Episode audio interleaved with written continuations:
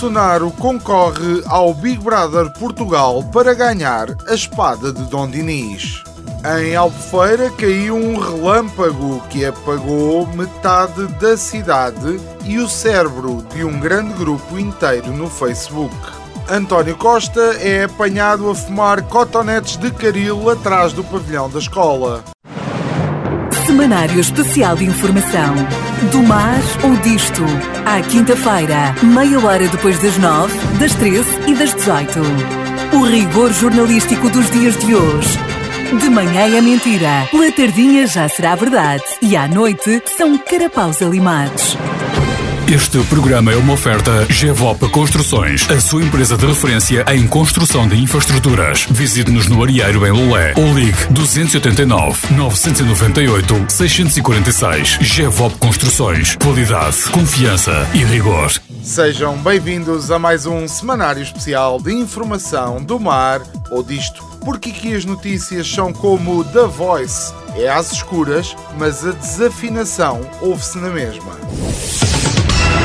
E lá passaram as eleições brasileiras. À data do fecho desta redação, ainda não sabemos quem ganhou. Mas acompanhamos com muito fervor toda a cobertura noticiosa do processo eleitoral, que teve foco nas coisas que realmente importam: as filas. Sim, foram horas e horas em direto de filas. Rio de Janeiro, São Paulo, Lisboa, Porto, Évora, Faro, ou seja, foi mais ou menos uma espécie de silly season por cidades em vez de praias. Entrevistas a pessoas sem nada de jeito para dizer, apenas aquele sotaque brasileiro para um Lula é a única solução e outro a responder Bolsonaro é que é bom e depois junta-se mais um e outro e outro. E quando dás por ti, está a fila partida ao meio,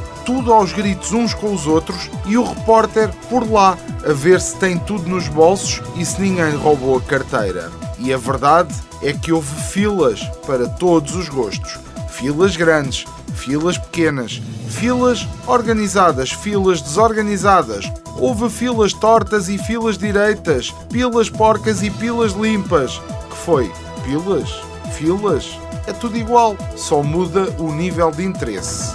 Por cá foi encontrada a espada perdida de Dom Dinis. Não se sabia dela, o que de facto é algo muito normal. Se eu às vezes tenho dificuldade em encontrar um CD específico no meu quarto e acreditem que não está assim tão bagunçado, imaginem o que é encontrar uma espada com 700 anos num país tão desarrumado como Portugal agora que foi encontrada, vai ser estudada e permitirá entender coisas nunca antes entendidas sobre o armamento medieval da Europa. Isto é histórico, quase tão histórico como daquela vez em que encontraram uns calhaus ali num monte em Paderno e perceberam que era um castelo. Mas para o senhor professor doutor Pedro Adão e Silva, não é bem assim tão histórico. Aliás, o Pedrinho, o nosso querido Ministro da Cultura, comentou esta notícia no seu Twitter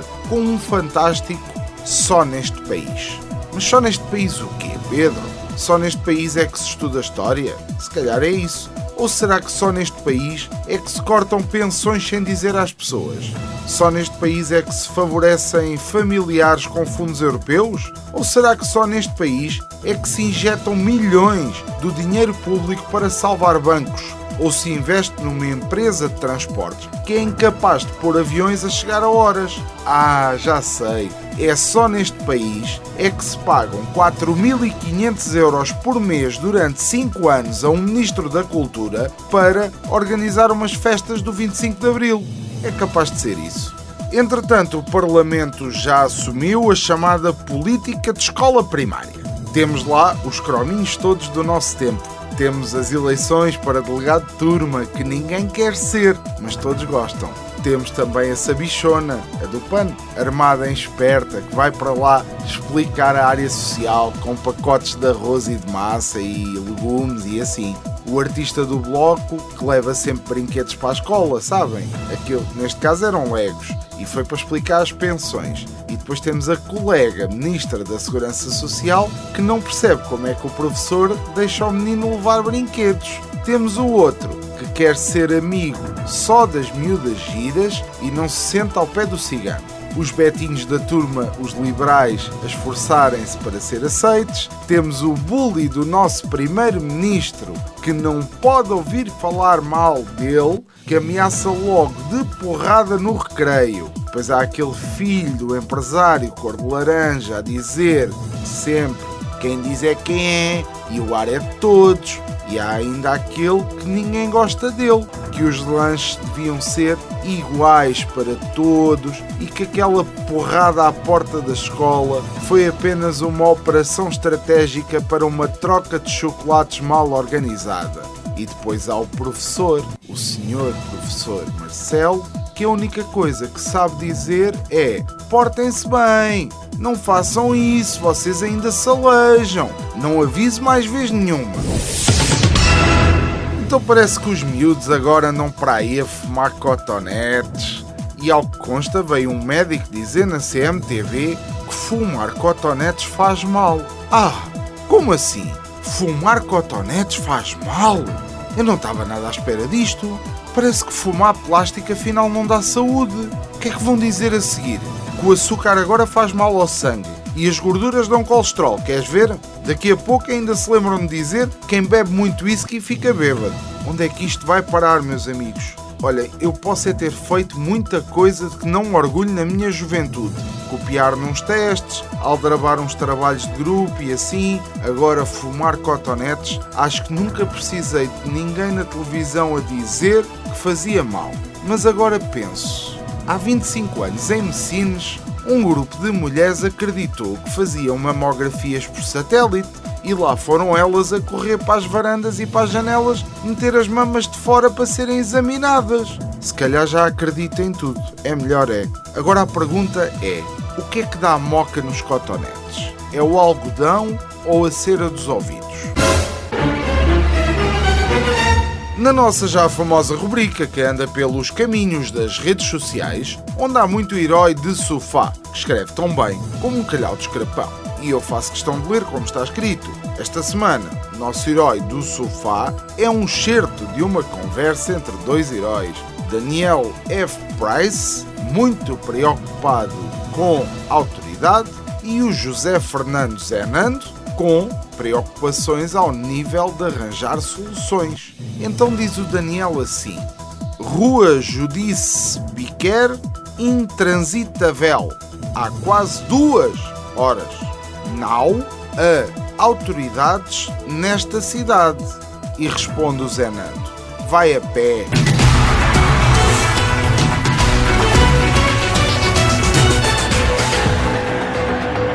Nas notícias rápidas, parece que há autarcas detidos em Montalegre por alegada corrupção. Autarcas corruptos e arguídos. Meus amigos, isto não é uma notícia. Notícia são autarcas não corruptos. Miguel Oliveira vai ser colega de equipa do Ricardo Teodósio no Rally dos Casinos do Algarve e, ao que consta, vai ser pago em frango assado e pontos no cartão BP a iniciativa liberal troca de líder e, ao que parece, não querem ninguém muito conservador, porque agora os conservadores são os novos libertários. Os comunistas são os novos fascistas e os socialistas são capitalistas. O Ventura, bom, o Ventura é o Ventura.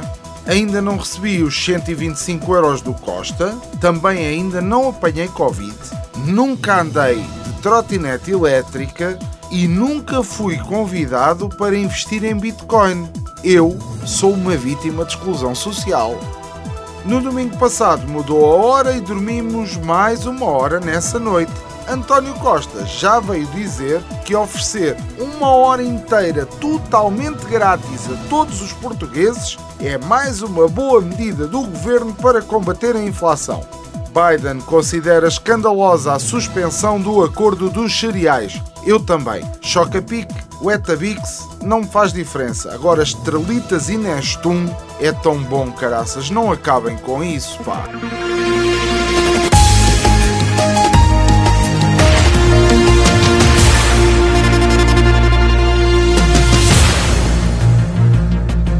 Foi mais um semanário especial de informação do mar ou disto. Esperamos que tenha uma semana melhor que a do nosso estagiário, que está ansioso pelo novo episódio da novela do supermercado embruxado.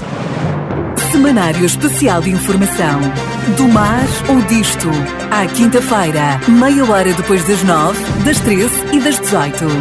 O rigor jornalístico dos dias de hoje de manhã é mentira, pela tardinha já será verdade e à noite são carapaus alimados. Este programa é uma oferta GEVOP Construções, a sua empresa de referência em construção de infraestruturas. Visite-nos no Arieiro em Lolé ou ligue 289 998 646. GEVOP Construções. Qualidade, confiança e rigor.